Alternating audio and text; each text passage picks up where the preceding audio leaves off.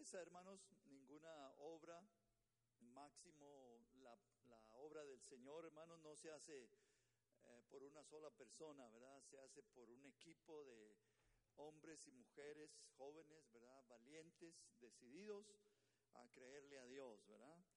Eh, eh, ustedes han visto, quizá han oído que hay un predicador que yo admiro mucho en Houston, y él dice, siempre, siempre menciona, menciona una, una antes de comenzar la predicación, una, un chiste y luego comienza a decir lo que estamos a punto de recibir, ¿verdad? Y ah, eh, siempre pues es bueno eh, quebrar eh, cualquier situación, ¿verdad?, tensa que, que está pasando en nuestras vidas y y luego él, él dice que yo soy todo lo que eh, Dios dice que soy, ¿verdad? Es algo bien importante.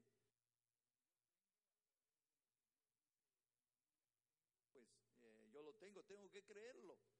Y luego yo puedo hacer todo lo que la Biblia dice que puedo hacer, ¿verdad?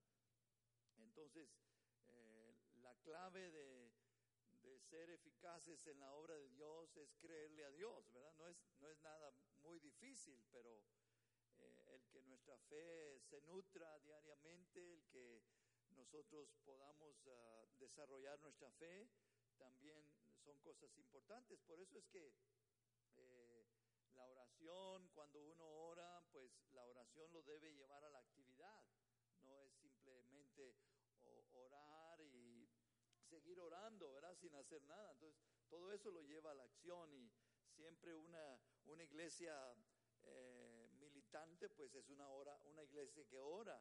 Y una iglesia que ora es una iglesia que está, está conquistando, ¿verdad? Eh, así es. Entonces, en este mañana, hermanos, que eh, nosotros como iglesia tenemos un domingo misionero en el cual se predica un mensaje misionero para que eh, todos nosotros, ¿no? que tenemos un compromiso de misionero, pues eh, veamos nosotros ah, que sí se puede.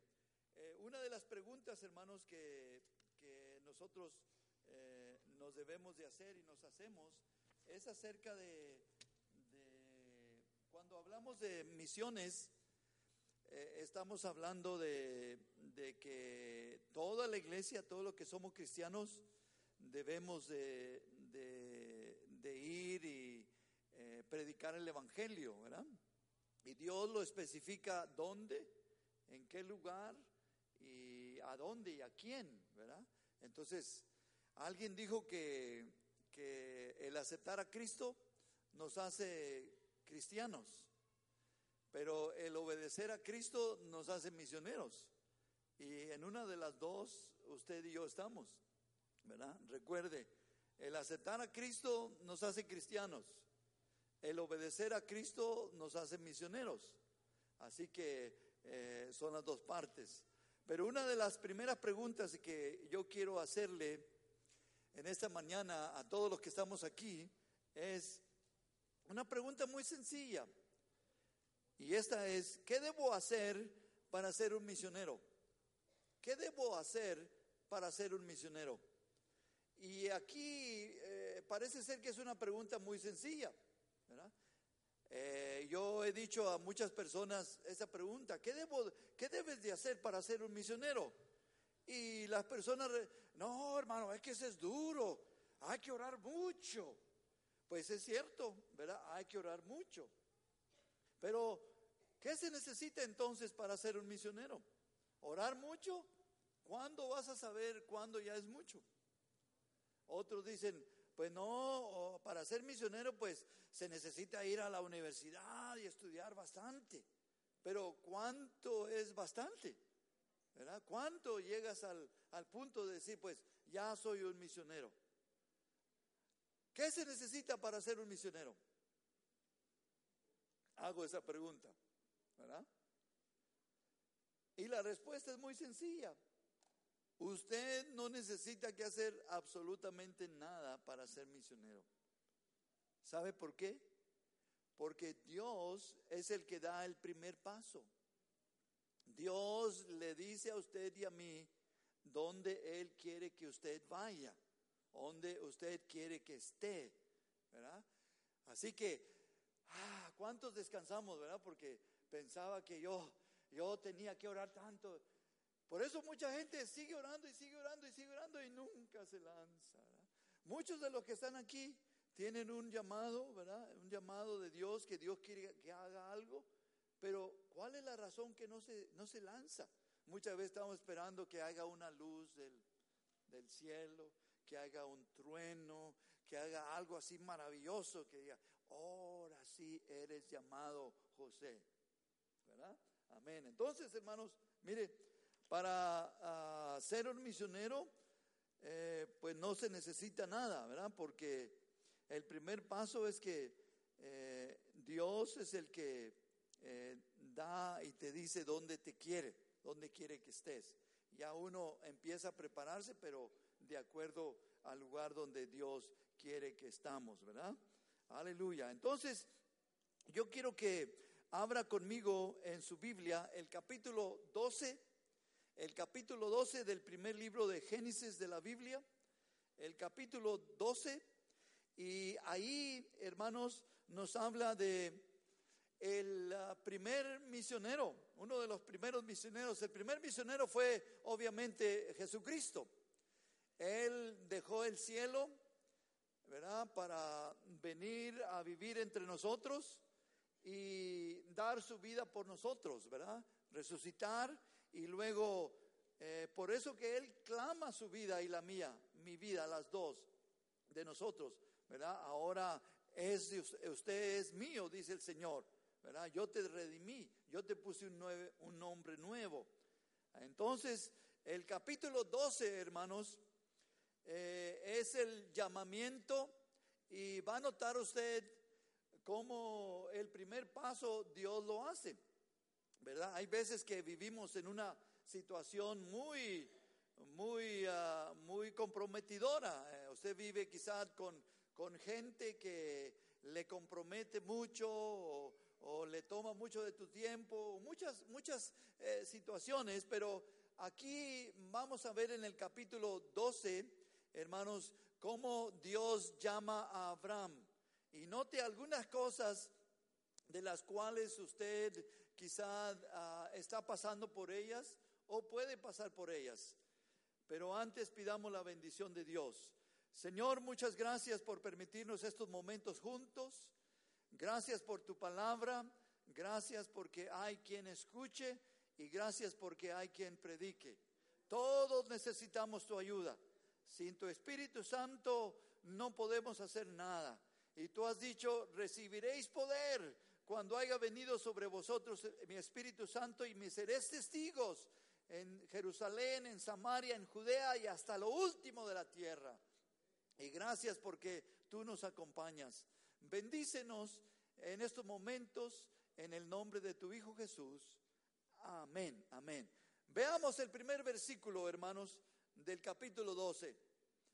Pero Jehová había dicho a Abraham, miren, eh, noten esto hermanos, como que parece que Dios ya había estado tratando con Abraham. Así que Dios, gracias a él, que no solamente una vez le dice a uno y ya lo corta, sino que Dios es paciente. Mire lo que dice, pero Jehová había dicho a Abraham, vete de tu tierra y de tu parentela y de la casa de tu padre a la tierra que te mostraré. Y haré de ti una nación grande y te bendeciré y engrandeceré tu nombre y serás bendición. Qué bueno, qué bueno. No solamente somos bendición, pero Dios hace más cosas de las que uno pensaba. Verso 3, bendeciré a los que te bendijeren y a los que te maldijeren maldeciré. Y serán benditas en ti todas las familias de la tierra.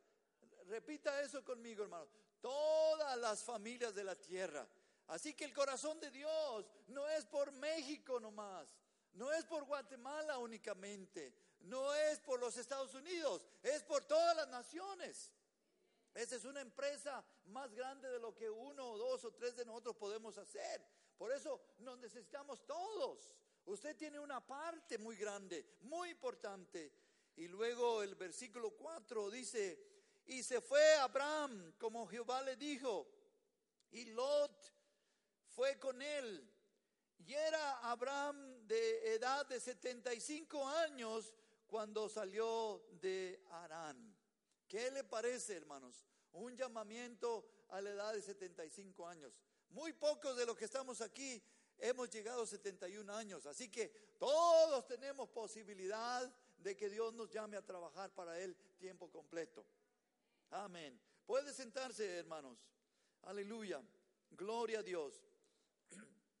Parece ser, hermanos, como sucedió con Abraham, parece ser, hermanos, que, que Dios tiene que tratar con todos los que llama, hermanos, sacarnos de eh, el ambiente que ya estamos habituados, quizá de nuestras familias, quizá de lo que eh, nos gusta eh, y estamos más acostumbrados.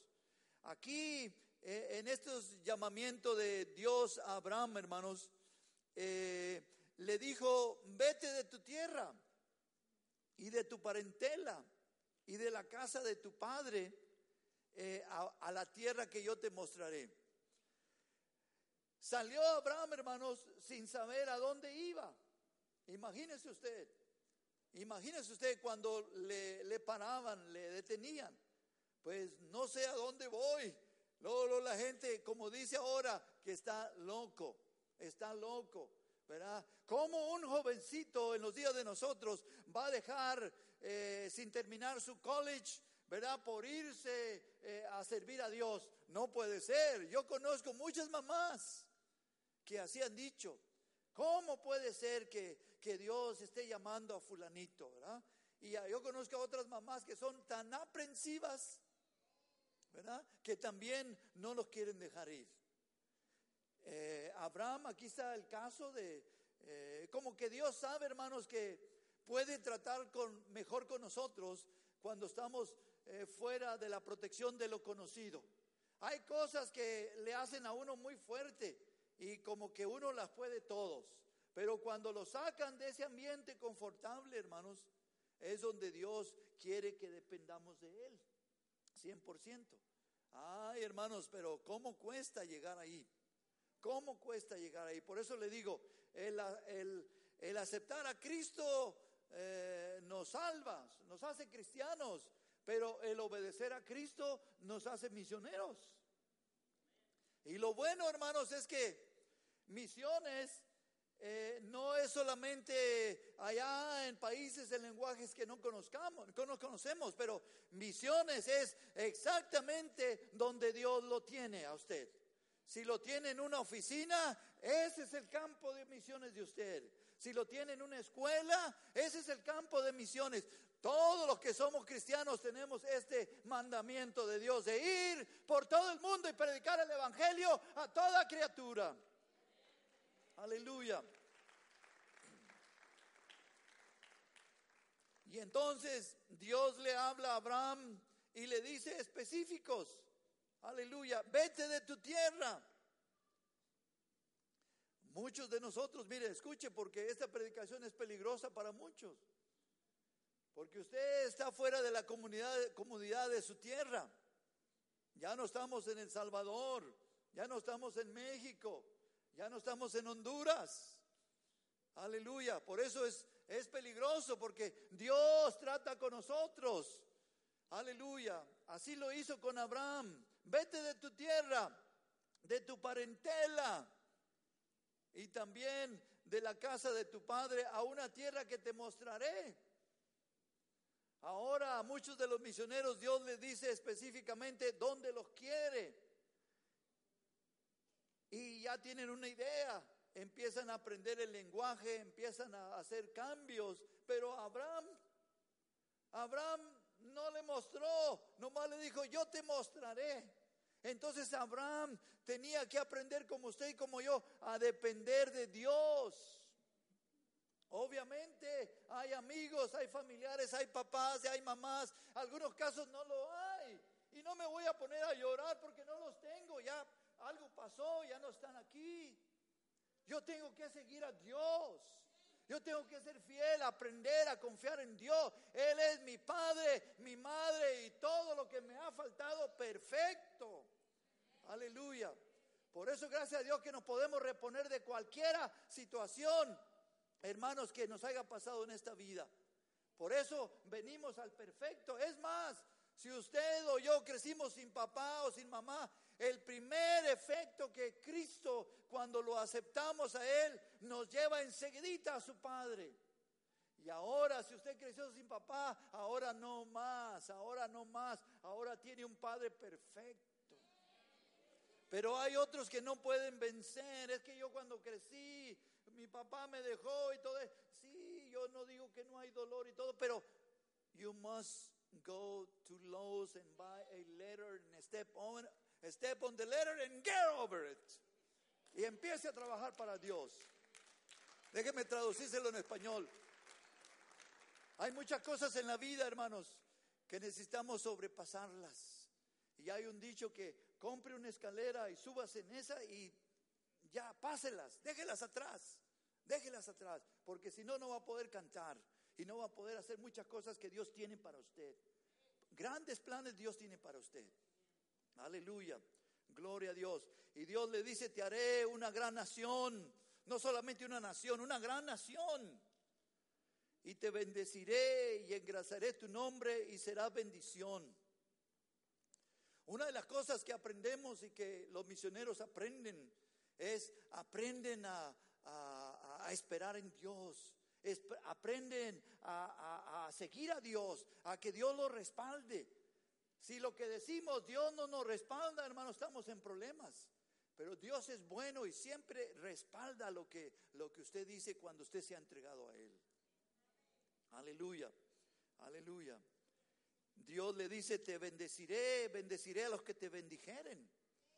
Por eso cuando uno se asocia con los misioneros, espera la bendición de Dios. Espera la bendición de Dios. Te bendeciré a los que te bendijeren y a los que te maldijeren, maldeciré. Maldeciré. Y a los que, y en ti serán benditas todas las familias de la tierra. Aleluya. Entonces, Dios fue tan bueno con Abraham, hermanos, que Abraham por ningún medio fue un hombre eh, impecable que nunca pecó, hermanos. Pero Dios tuvo que ayudarlo y desarrollar en él fe desarrollar en el fe para que confiara en Dios. Abraham iba a llegar a ser, hermanos. La Biblia dice que Abraham fue amigo de Dios. Abraham llegó a ser el padre de la fe de todos nosotros, hermanos. Cuando usted cree en el Señor Jesucristo, usted llega a ser un hijo espiritual de Abraham en la fe. Por eso nuestra fe tiene que crecer, tiene que conquistar, tiene que lanzarse. Y para lanzarse en fe en Dios, hermanos, siempre hay que tomar riesgos. Hay gente que no le gusta tomar riesgos, ¿verdad? Todo lo quiere seguro, pero no, no, hermanos. El único seguro es que un día vamos a pagar eh, eh, impuestos y un día también nos vamos a morir. Eso está segurito. Aleluya. Todo lo demás, hermanos, puede cambiar. Gloria a Dios para siempre. Entonces, hermanos, eh, Abraham eh, él tuvo dudas y Dios le ayudó a vencer sus dudas. Aleluya. Eh, una de las primeras cosas es que aquí en el corazón de nosotros, hermanos, muchas veces tenemos un plan mío y también el plan de Dios. Pero Dios le ayudó a Abraham, hermanos, a, que echara el plan de él afuera y que nomás el plan de la fe, no el de la carne, iba a trabajar con Dios. Y entonces uno aprende de cómo Dios le ayudó a Abraham. Eh, cuando él tenía dudas, eh, Dios le dijo, mira, vamos a hacer un pacto, tráeme esto y esto y esto para sacrificios. Y hizo un pacto y cuando era hora del pacto, Abraham le dio sueño, se durmió y Dios solo, hermanos, hizo el pacto con él, le dio su palabra, cuando Abraham despertó, vio un humo como una antorcha que subía al cielo y todos los sacrificios fueron tomados por Dios. Entonces Dios le dio a conocer a Abraham, mira Abraham, este pacto está en mi palabra, tú nomás obedéceme lo que yo te digo. Y Abraham fue tremendo hombre de Dios. Pero miren, hermanos, parte de, de lo que Dios quiere, hermanos, es que Dios quiere que todas las naciones, toda la gente, por eso es a veces que es tan difícil para nosotros imaginarnos cómo es que Dios quiere que yo vaya a, otras naciones y apenas sé hablar español, inglés. Yo no soy como yo, este muchacho, ¿verdad? Que sabe coreano y inglés y español y no sé qué otra cosa, ¿verdad? Eh, entonces, pero sí Dios quiere, hermanos, que nosotros eh, estemos dispuestos, ¿verdad? A, obedecer a Dios, a, a dejar casa, padres, tierra, por la causa del Señor Jesucristo. ¿Está usted obedeciendo a Dios? Recuerde, el aceptar a Cristo lo hace cristiano. El obedecer a Cristo lo hace misionero. Aleluya. Gloria a Dios. Hermanos, hay un entusiasmo grande en esta mañana aquí. Gloria a Dios. Se puede palpar. Entonces, Dios lo, lo fue enseñando. Dios lo fue enseñando. Dios tenía un tiempo, los años con Abraham iban pasando. ¿Cuántos años tenía cuando Dios lo llamó? Que dejara su casa, su parentela. 75. Y cuando nació su hijo, eh, ¿cuántos años tenía Abraham ya? Cerca de 100 años, ¿verdad? Y, y una de las promesas que Dios le dio es que le bendecería y Abraham salió y él ni sabía ni cómo Dios le iba a hacer. Y ya estaba viejito. Y luego iba caminando. Fíjense lo que pasó. Fíjense lo que pasó. Eh, Dios le dio el llamamiento a él y a su esposa. Y el sobrino vivía con ellos. El, el hermano había muerto. Y todavía no moría tampoco el papá de Abraham. Y Abraham sale de su casa donde Dios lo llama, sale con el papá, Taré, y sale con el, el sobrino. Y la Biblia dice que Taré, el papá, era, iba al cargo, iba al cargo de, de Abraham. Y se pararon en un lugar y ahí se detuvieron y dice que eh, Dios no le habló más palabra a Abraham. No sé cuánto tiempo pasó exactamente, pero hasta que murió el papá, entonces Dios empezó a tratar otra vez con él. Empezó a tratar con Abraham. Y ya le dio más instrucciones y Abraham siguió caminando, siguió caminando, siguió caminando. Y ahí fue donde Dios le dijo que le iba a dar un hijo, un hijo. Y la Biblia dice que cuando el hijo no venía, Isaac no venía, los años pasaban para Abraham y para Sara. Y ellos miraban alrededor y miraban una cuna ahí, pero sin bebé y ellos haciéndose más viejos y más viejos y más viejos. No crea eso que el camión se te ha pasado y se te va a pasar, dígale, se te pasa, no sé, pero a mí no se me va a pasar ni se me ha pasado. Dígale. ¿Ve? Eso es cierto. Y entonces como no nacía bebé, Abraham un día le dijo a Dios, ¿y qué, qué del bebé? no te das cuenta, mi esposa ya es viejita y yo también. Y le dijo, mire, cuando las cosas no van bien, nosotros tenemos la tendencia de, de andar con la cabeza así para abajo. Y así lo vio Abraham, a Dios a Abraham y le dijo, salte de la carpa, te quiero enseñar algo. Y lo sacó y le dijo, mira, cuenta las estrellas del, del cielo y Abraham yo creo que empezó a contarlas y no pudo. Dijo, bueno, así como las estrellas del cielo, así será tu descendencia. Y sin hijo todavía, nomás con la pura palabra de Dios, para que usted se dé cuenta cómo trabaja la fe.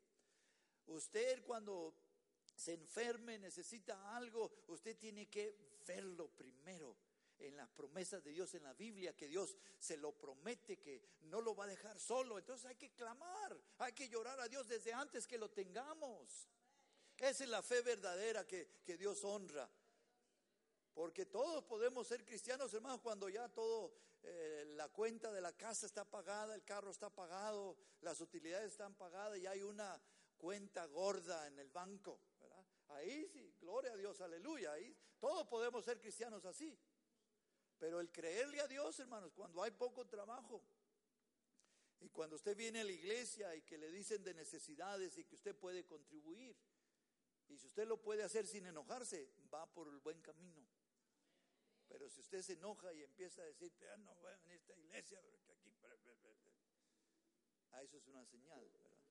Entonces, eh, Dios le dijo que le iba a dar un hijo y se lo trajo al hijo. Pero mientras Dios llegaba el tiempo, la esposa y Abraham también se desesperaron y le dijo, pues porque aquí está mi Agar, mi sierva, ¿por qué no te llegas a ella?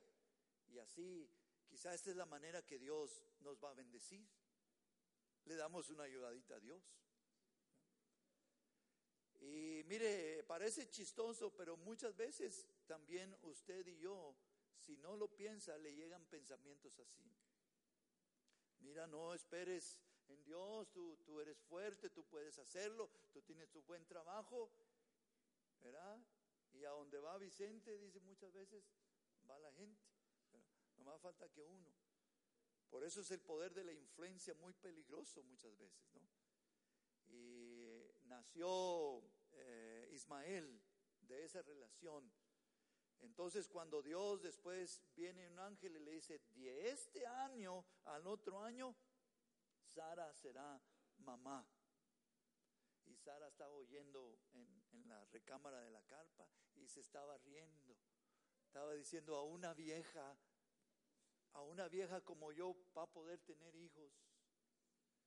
Y Dios la oyó, dice la Biblia, la vio. Y le dijo, ¿dónde está Sara? ¿Dónde está Sara? Pues allá está. Dile esto. Y Sara no lo creía, no lo creía, no lo creía. Y no lo creía, y no lo creía.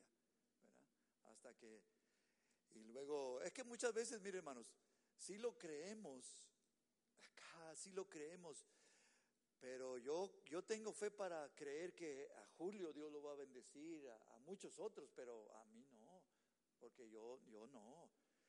Así es uno de los, de los, ah, de los deslices que muchas veces tenemos. Tenemos una fe muy chiquitita y esa hay que nutrirla. Si no, vamos a decir, Dios puede hacerlo en otros, pero en mí no. Pero Dios puede hacer en otros y en usted y en muchos como nosotros. Entonces, Dios lo empezó a enseñar a Abraham, eh, nació Ismael y después Ismael crecía y luego cuando la, el estómago de Sara empezó a creer, a crecer. Y luego eh, Agar como que se burlaba de Sara y todo esto y, y luego Sara fue embarazada y luego Abraham tenía un problema porque Abraham dentro del corazón quería que Dios bendijera a Ismael. Y Dios le dice, yo no bendigo, oiga esto, no bendigo planes de la carne, yo bendigo planes del Espíritu que yo digo. Y, Dios le habló a Abraham que se hiciera de, deshiciera de Ismael, que lo iba a bendecir porque Dios es bueno, lo iba a bendecir y lo ha bendecido. Entonces, uh, eh, Abraham no quería dejarlo ir. Y fue la primera vez en la Biblia que Dios le dice, escucha a tu esposa, escucha a tu esposa. Y entonces dejaron ir a Ismael, dejaron ir a Ismael. Entonces Dios lo instruyó a Abraham para enseñarlo, hermanos, a que él, a los descendientes que Dios le iba a dar, los instruyera en el camino de Dios. Y yo quiero enseñarle algo más aquí en la Biblia. Capítulo 12 capítulo 12, el, el eh, perdón, el capítulo 15, ahí donde Dios le promete un hijo eh, a Abraham y lo, lo envía, le cumple la promesa. Y luego el capítulo 18, hermanos, el versículo 16 del capítulo 18 porque Dios siempre creía, quería a través de Abraham bendecir a todas las naciones, pero lo tenía que enseñar muy bien. A Abraham le enseñó a confiar, a tener el plan de Dios espiritual que Dios vence como a nosotros. nosotros muchas veces decimos, bueno, pues cuando yo tenga más años, cuando ya me retire de mi trabajo, entonces voy a servir a Dios de, de veras.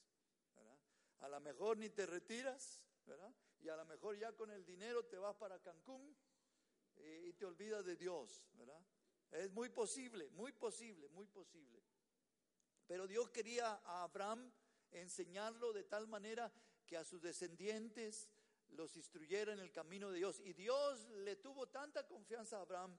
Eh, capítulo 18, verso 16, dice ahí, los varones se levantaron de ahí, miraron hacia Sodoma y Abraham iba con ellos acompañándolos. Y Jehová dijo, encubriré yo a Abraham lo que voy a hacer, habiendo de ser Abraham una nación grande y fuerte y habiendo de ser benditas en él todas las naciones de la tierra. Verso 19, porque yo sé que mandará a sus hijos, fíjese, la confianza de Dios, porque yo sé que mandará a sus hijos y a su casa después de sí, que guarden el camino de Jehová, haciendo justicia y juicio, para que haga venir Jehová sobre Abraham lo que ha hablado acerca de él, de él. Entonces, Dios le dice que le tiene tanta confianza a Abraham que tiene seguridad de que Abraham, hermanos, él va a instruir a sus hijos de Abraham, a sus nietos y sus nietos a, sus bisnietos para que hagan la voluntad de Dios. ¿Y cuál era la voluntad de Dios? ¿Y cuál es hasta ahorita? De bendecir a todas las naciones, que a través de Cristo, Jesucristo, ¿verdad? Nosotros podamos esparcir el Evangelio a todo el mundo. Pero yo no sé, hermanos, qué sucedía específico, pero algo sucedió porque en medio de la Biblia eh, hay un libro que se llama Jonás y yo quiero que pase rapidito ahí, rapidito al libro de Jonás, porque Jonás, hermanos, Jonás eh, era un descendiente, fue un descendiente de Abraham y no era nomás un miembro de la iglesia. Jonás era un profeta, un hombre de Dios que se supone que fue instruido acerca de, que Dios quería bendecir a todas las naciones del mundo. Así como nosotros hoy en nuestro día, hoy sabemos que Dios nos salvó porque Él quiere que usted se una, hermanos, en su iglesia local a enviar misioneros alrededor del mundo, porque Dios quiere ser de bendición a todas las naciones de una iglesia o de otra iglesia, pero llegar a todas las naciones. Y yo no sé por qué Dios nos dejó el libro de Jonás en medio de la Biblia, para darnos cuenta, hermanos, de cómo Dios desea llevar el mensaje a todas las naciones.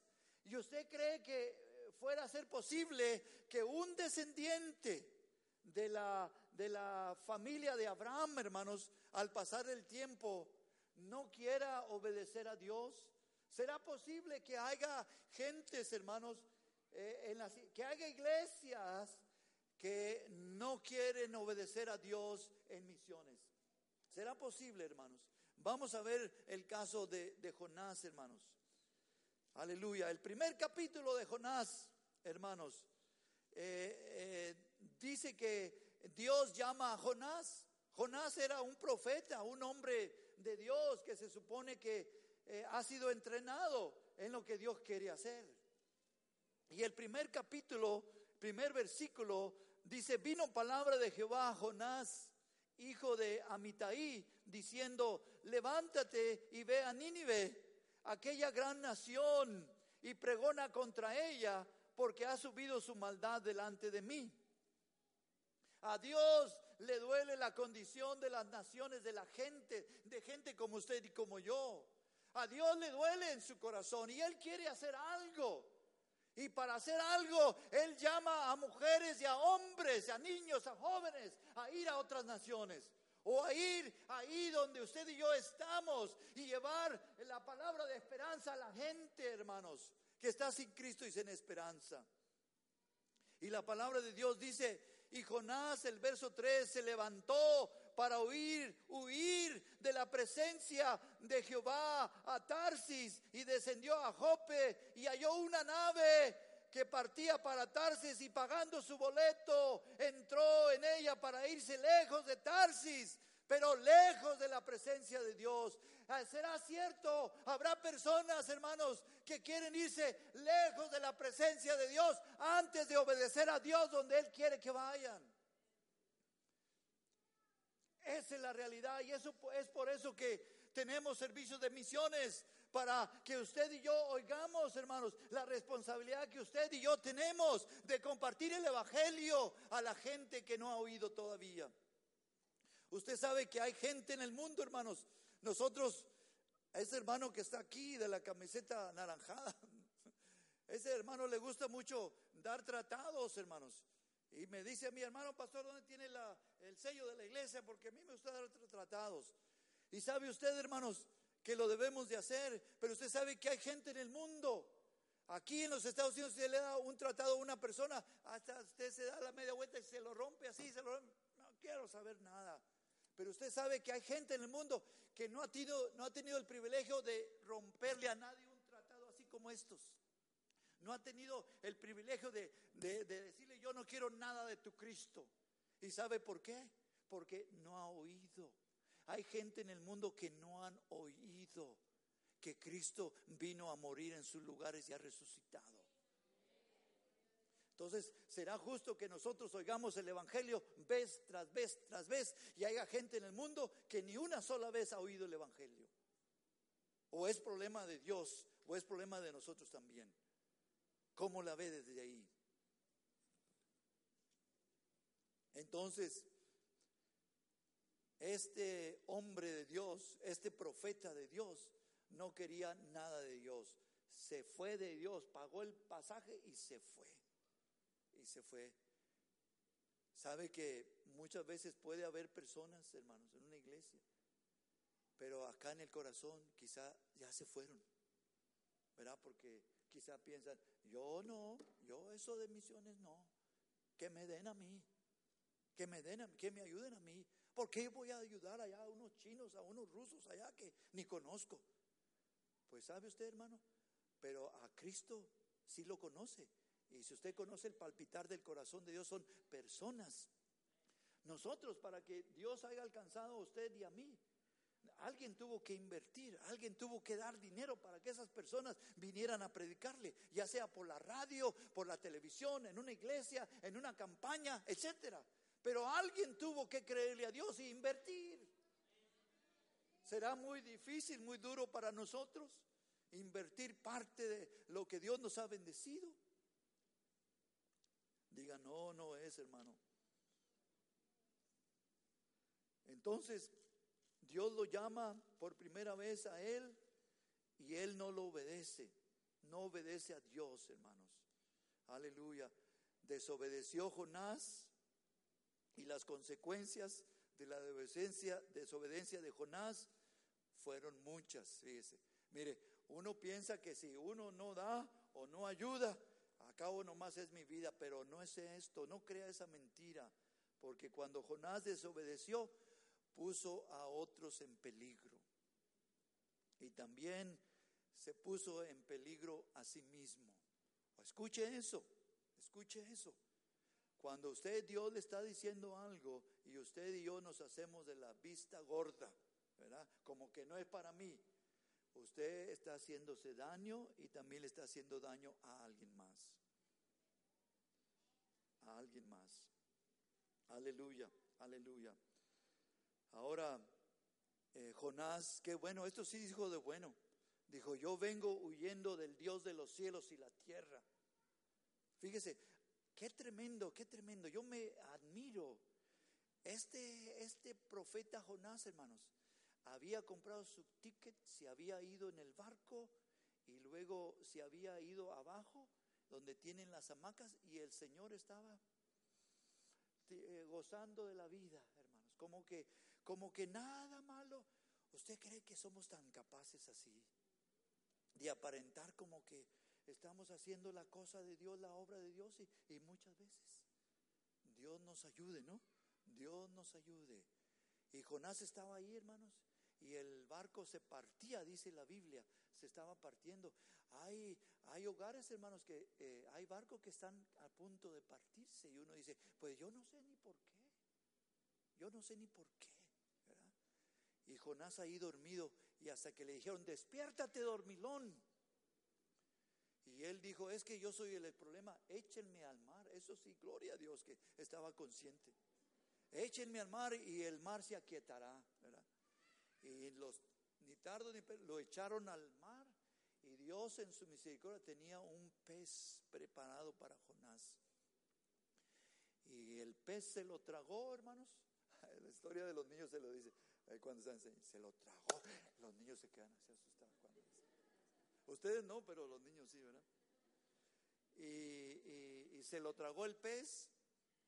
Y Jonás pensó que ya, ya había sido su último día porque dice que cuando despertó miraba como que corrían arroyitos ahí en el, en el, en el, pez y el olor y todas esas cosas. Y, y luego, pero mire, en esa condición se arrepintió Jonás dentro del pez ahí. Y luego Dios lo, lo expulsó en otro lado, lo vomitó otra vez y le dio otra oportunidad. ¿Cuántos damos gracias a Dios? Les dio otra oportunidad. Aleluya, aleluya. Y Dios en su misericordia le da otro segundo llamado a, Jonás. Y el segundo llamado era el mismo que el primero. Ve a Nínive, ve a Nínive.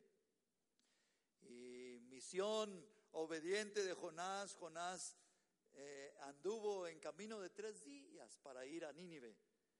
Y cuando llegó a Nínive, hermanos, yo creo que en el corazón de este profeta no estaba muy arrepentido. ¿Ve? Hay veces que hacemos cosas, hermanos, no es ciento por ciento, pero como cuando estábamos chiquitos que nos regañaban y nos daban una buena y, hacíamos las cosas, pero ah, me recuerdo el caso de un niñito que se portaba mal portado en la escuela, en la, en la primaria, ¿no? No iba a decir en el centro cristiano, pero no. Y se portaba mal y luego le, le dijeron, siéntate. Y no se quería sentar. ¿Qué te sientes? Te digo. Se sentó. Y dijo, bueno, pues aunque estoy sentado, pero adentro de mi corazón estoy parado, estoy de pie. Yo creo que algo parecido Jonás le decía a Dios, pero a Dios le interesa más la condición de la gente que necesariamente si todas las, eh, las cosas, el presupuesto está bien, todo con nosotros. Entonces Jonás fue, y yo creo que Jonás, hermanos, estos de Nínive eran tan malos, tan, tan, tan sanguinarios, hermanos, que hubieron, eh, fue un instrumento de justicia los ninivitas para, para la nación de Israel. Y a Jonás, él, Jonás tenía amargura con los de Nínive decía, eh, estos ni, ni para qué, ¿verdad? Que Dios no tenga misericordia de ellos, fíjese. Y este era un hombre santo, un hombre santo. Yo no sé si es cierto que hay personas que no nos caen tan bien. Dicen, dicen, no sé, usted piénselo. Dice que, dicen las estadísticas que 25% de la gente nunca, nunca le van a aceptar a usted o a mí. 25%. Hay otro 25% que le van a aceptar, pero son vulnerables. Se pueden voltear en contra de usted. Y hay otro 25 que le aceptan a usted, pero también pueden ser vulnerables. Ahí están en la balanza. Y hay un 25% que sí están con usted. Llueve o truene, van a estar con usted. Así que, eh, no, no, mire, para que usted y yo vivamos una vida muy balanceada, es mejor no pensar, es que todos, mira, es que todos me deben de, de, querer. Nunca va a pasar aquí en la tierra. Así que, otra vez, compre una escalera y súbase así cada pasito en get over, porque no va a pasar eso.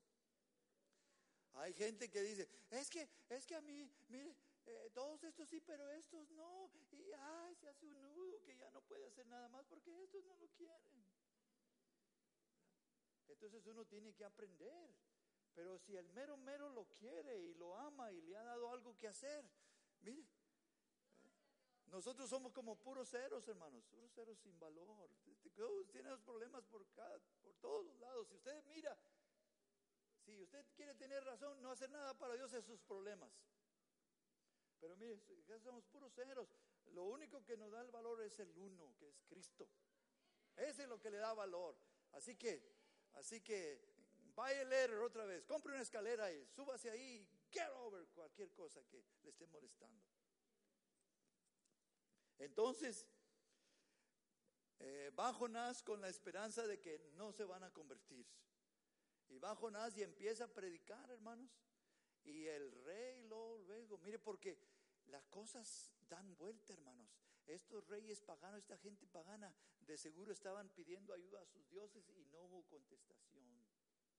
Y cuando entra Jonás, hermanos, con palabras de esperanza para el rey, el rey era todo oídos. Y cuando empezó a predicar Jonás, hermanos, de hoy a 40 días Nínive será destruido.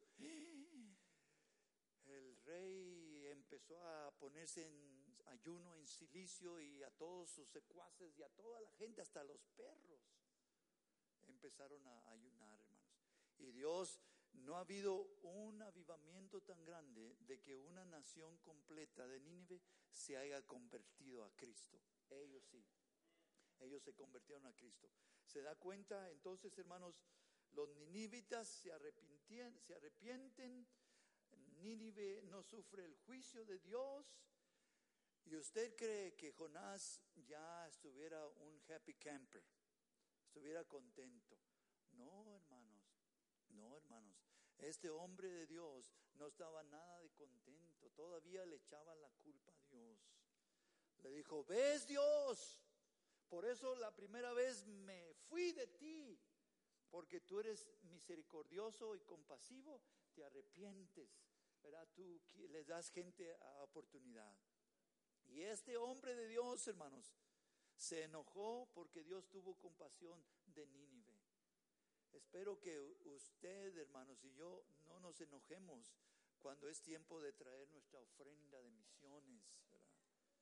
No se enoje, hermanos, y no diga, pues es que pastor pide, no es para mí, hermanos, no es para mí, es para que los, los jonases, ¿verdad? Los jonases, ¿verdad?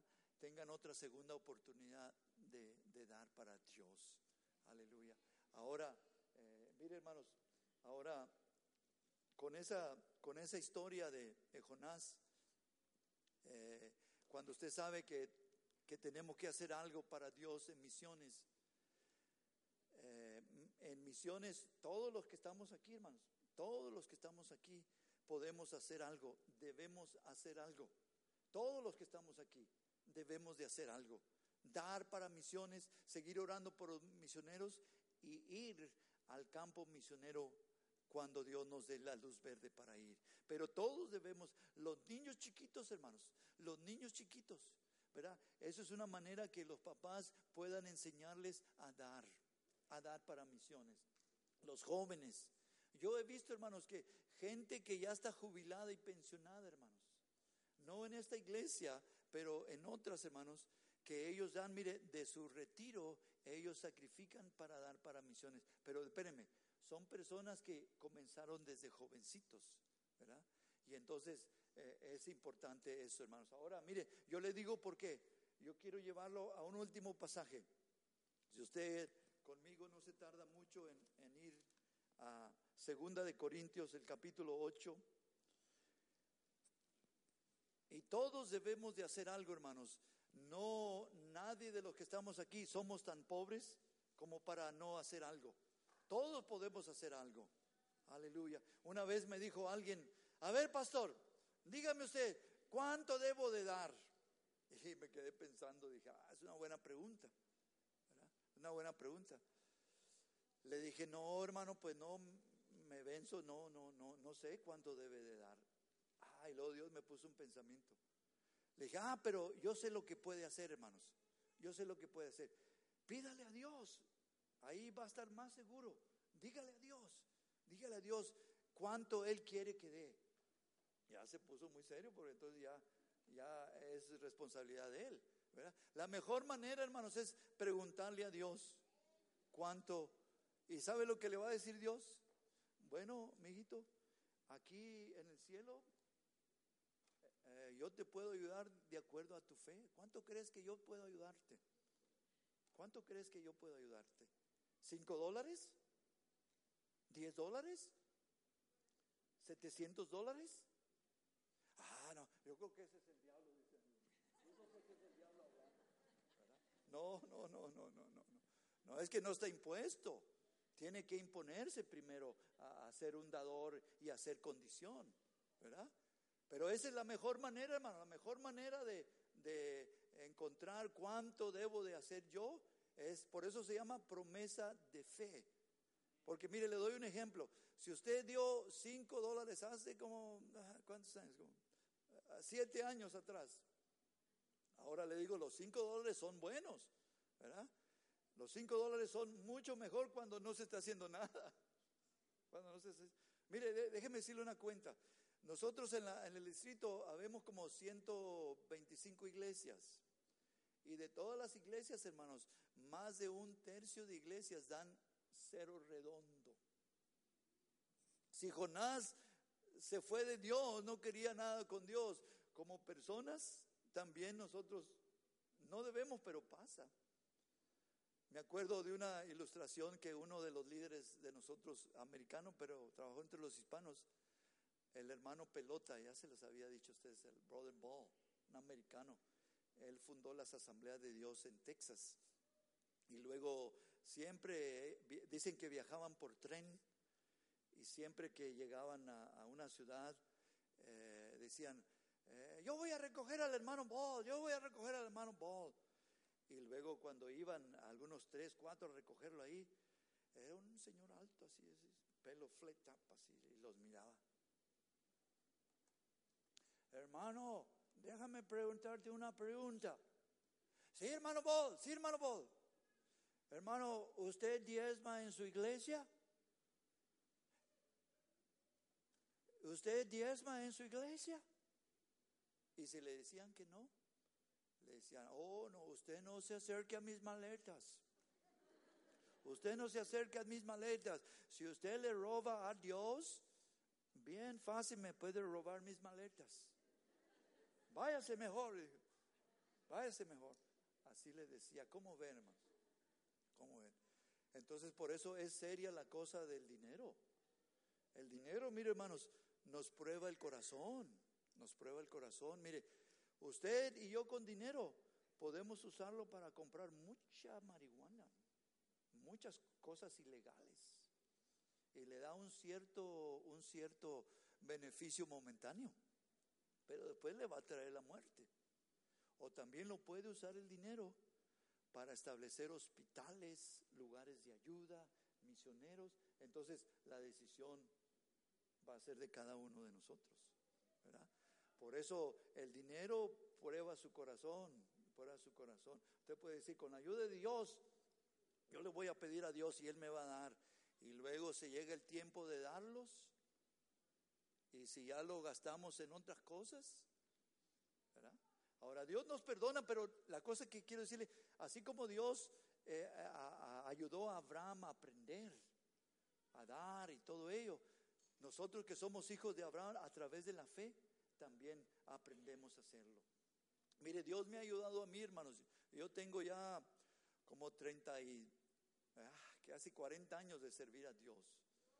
Y, cuando salimos de la escuela bíblica hace 27 años, 27 años, ahí es como, como, como Dios eh, comenzó a tratar con nosotros. Fíjese, Dios nos, nos dio la oportunidad de servir en una iglesia, luego, luego saliendo de la escuela bíblica. Es más, esa iglesita, la, de Pleasanton, Texas, nos ayudó, hermanos, a hacernos una boda, una boda cuando nos casamos y nos ayudó y nos ayudaron más con ánimo que con cualquier otra cosa. Pero en, en esa iglesita, hermanos, en esa iglesita, mire, tuvimos eh, tuvimos cinco años y lo más que llegamos fueron a 65 personas. Pero como cuando teníamos dos años y medio, como tres años, teníamos como 25 personas, ¿sabe lo que pasó? Hicimos, con la gracia de Dios, la primera convención misionera. Primera convención misionera. Y luego cuando crecimos como a 45, hicimos la segunda convención misionera. Y a veces que eh, otros pastores me dicen, no, es que usted no sabe, no sabe, nosotros somos una iglesia pequeña, usted no sabe, no entiende lo que uno pasa. Le digo, no entiendo, no entiendo. Y yo, nosotros comenzamos así, son quinada de gente, ¿verdad? Entonces, pero Dios es fiel, Dios es fiel, Dios te va a ayudar. Y lo mismo en la vida personal de cada uno. Empieza con poquito, pero entonces la fe va creciendo. Para otro año tú estás listo. Si Dios te quedó mal, yo te aseguro, entonces ya no des. Si Dios te quedó mal. Pero a mí por 20, casi 30 años, nunca, nunca, nunca, nunca me han quedado mal. Ni él es hijo de un hombre para fallar. Entonces lo que yo digo, si usted da 5 dólares, gloria a Dios. Pero si han pasado siete años y todavía seguimos con los cinco dólares, quiere decir que fe no ha crecido. No ha habido crecimiento de la fe. Por eso le llamamos promesa de fe, porque te va a retar tu fe a creerle a Dios que te puede ayudar a dar. Te puede dar trabajo extra, te puede dar de muchas maneras. Entonces, yo quiero leerles en conclusión el capítulo 8 de Segunda de Corintios, para que ustedes se den cuenta que lo que te estoy diciendo no es simplemente ideas, Dice aquí, el apóstol Pablo aquí está hablándoles a los corintios. Los corintios, hermanos, eran una iglesia de muchos dones espirituales, de lenguas y de aquí para allá, hermanos. Los dones en acción. Pero la falta de amor y la falta de corazón misionero, tenían cero. Y entonces el apóstol Pablo les, les pica, por así decirlo, de de iglesias chiquititas que estaban comenzando. Y miren los hermanos de las iglesias chiquititas lo que estaban haciendo. Le dice el apóstol Pablo a los corintios, asimismo hermanos, os hacemos saber la gracia de Dios que se ha dado a las iglesias de Macedonia. Para que usted y yo, hermanos, nos comprometamos, primero tenemos que hacer un compromiso con Dios.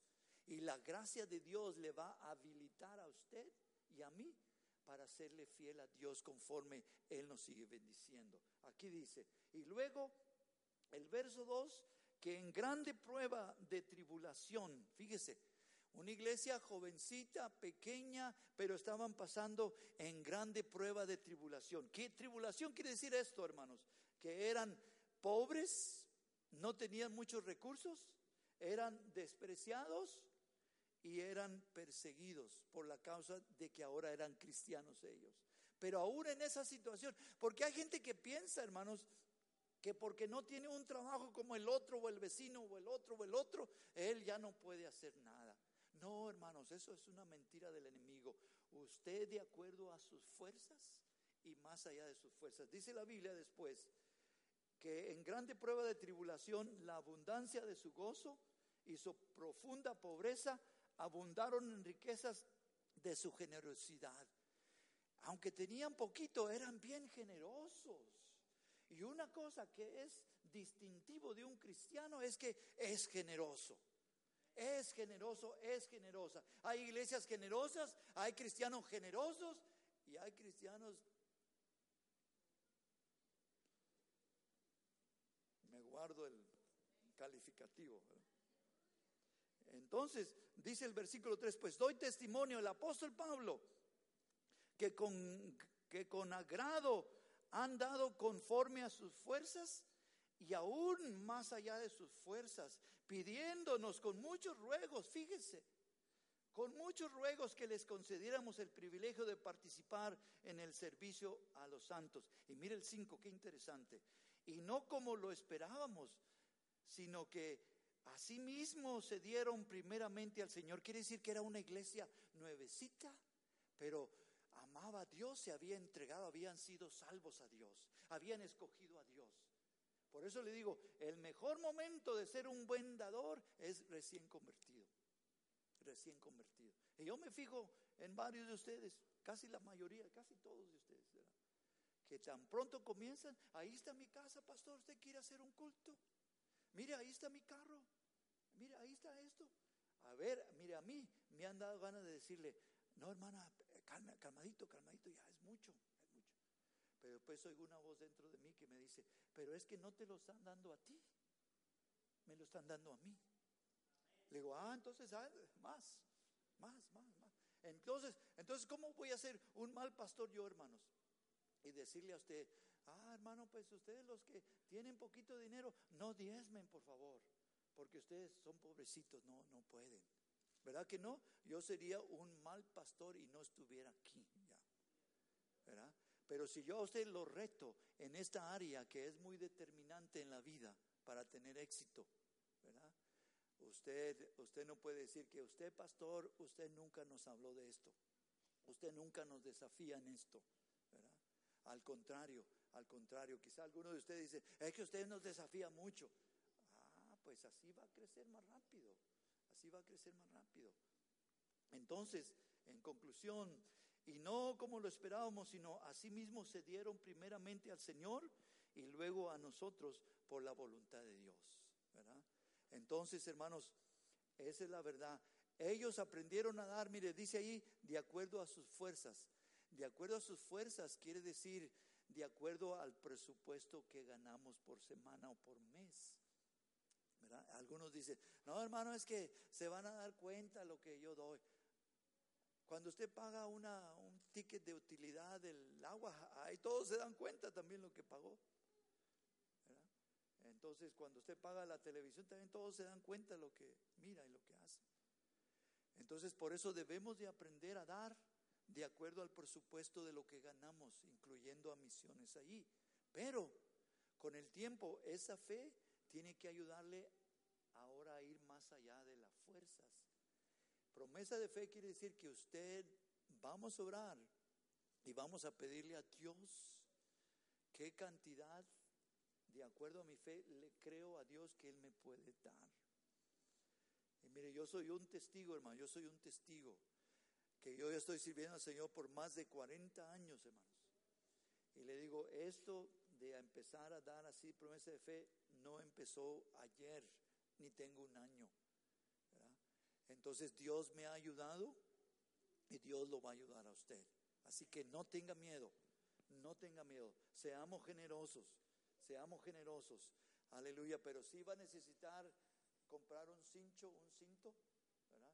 Y apretárselo bien cuando un ruidito extraño que se oye de vez en cuando, cuando, cuando falta algo aquí y le dice coca, coca, coca, Coca-Cola. Usted dígale, no va a tomar coca, lo voy a dar para misiones y oye. Si no usa cincho, compre uno. Y, cada vez que usted va a decir, no, no, si te voy a, Burger King, te voy a invitar. Eh, ah, no, pero hermano, mira, este, eh, no puedo ahorita, otra vez si puedo. Y agarra otro apretón al cincho. Pero ya sé para dónde va este ahorro. Y de repente, así como yo comencé, hermanos, repente, de repente, con poquito. Y ahora Dios me ayuda para dar tres dígitos, tres dígitos para misiones, con la ayuda de Dios, hermanos. Aleluya. Ya les platiqué la historia, ¿verdad? De cuando, cuando yo hice una de las primeras promesas aquí en Centro Cristiano, Que eh, puse una cantidad y se le enseñé a mi esposa, a veces me dice, a ver, a ver, ¿cuánto, cuánto? Se le enseñé. Dijo, no, tú, tú, no, no puedes eso. ¿Tú, cómo, le vas a hacer? Le dije, pues, dice así, pues, yo creo que él me dijo, tú dile a él. Y eh, sí, después me preocupé, las palabras, oh, las palabras que la gente dice, especialmente que están cerquita de usted. Y dije, sí, ¿verdad? ¿Cómo le voy a hacer? ¿Cómo le voy a hacer? Y mire, el martes, hermanos, me hablaron de una compañía que está aquí, el Cold Storage, y me dijeron, necesitamos un chaplain que venga a hablarles a ellos, ¿verdad? Eh, cosas del trabajo y cosas de ustedes de la religión también. Y usted puede venir las horas que quiera, los días que quiera y el primer cheque que me dieron, hermanos, el primer cheque, se, se pasaba 15 dólares de la promesa que yo había hecho. Y dije, qué tontito, la próxima vez, el próximo año, voy a creerle a Dios con un poquito más. Y ahí voy, y ahí voy cada año un poquito más, no un poquito menos. Porque si Dios, si, si alguien le queda mal a usted, ah, usted ya no va a querer mucha confianza, pero Dios, mire, yo digo testimonio, óiglo, que que lo oiga. Dios nunca me ha quedado mal, ni nada me debe a mí. Yo estoy contento, súper contento con Él. Y yo quiero invitarlo. a Juan invite Aleluya. Usted aprenda, aprenda y siga aprendiendo a cómo prosperar en esta área de dar y se os dará. Aleluya, aleluya, aleluya. Padre Dios, muchas gracias por tu palabra en esta mañana. Gracias porque aquí hay eh, semillas que se han plantado esta mañana y hay corazones receptivos para ella. Señor, que en los días siguientes podamos escuchar de lo que tú estás haciendo en los corazones nuestros. Tu palabra dice, dar y se os dará. Medida rebosante darán en vuestro regazo, porque con la medida con que os medís, os volverán a medir. Amén, amén, amén.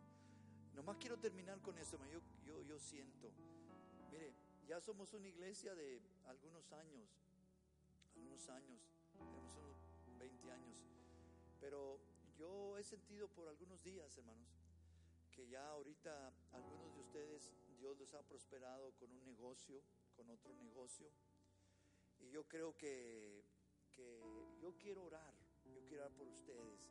Y hay algunos de ustedes aquí que sienten también el deseo de lanzarse en algún negocio. Y todo eso, hermanos, va a generar dinero. Pero Dios necesita. Dios no necesita el dinero, ¿verdad? Pero nos hace bien a nosotros ser personas generosas. Porque dar y se dar un principio de la Biblia. Quizá usted dice, pero hermano, apenas la estoy haciendo. Bueno, sí, créale a Dios, créale a Dios.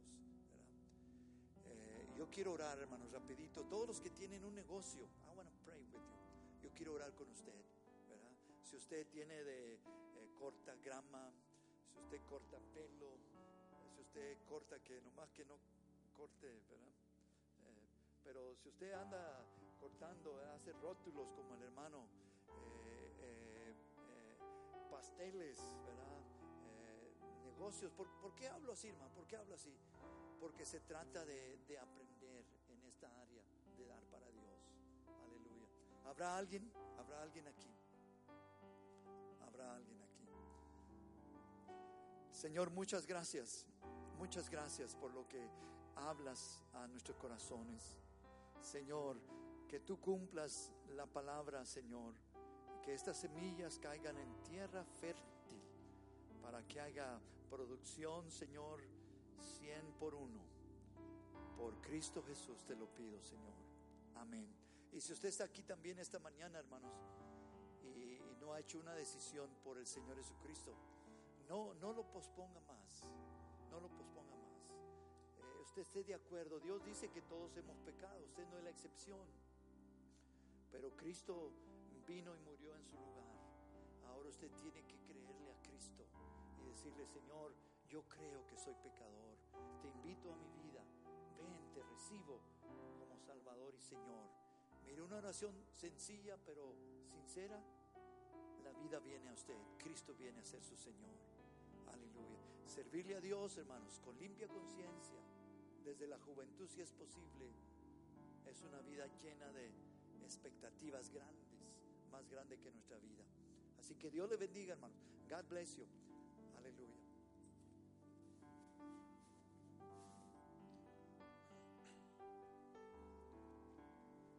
Vamos a orar para despedirnos, hermanos.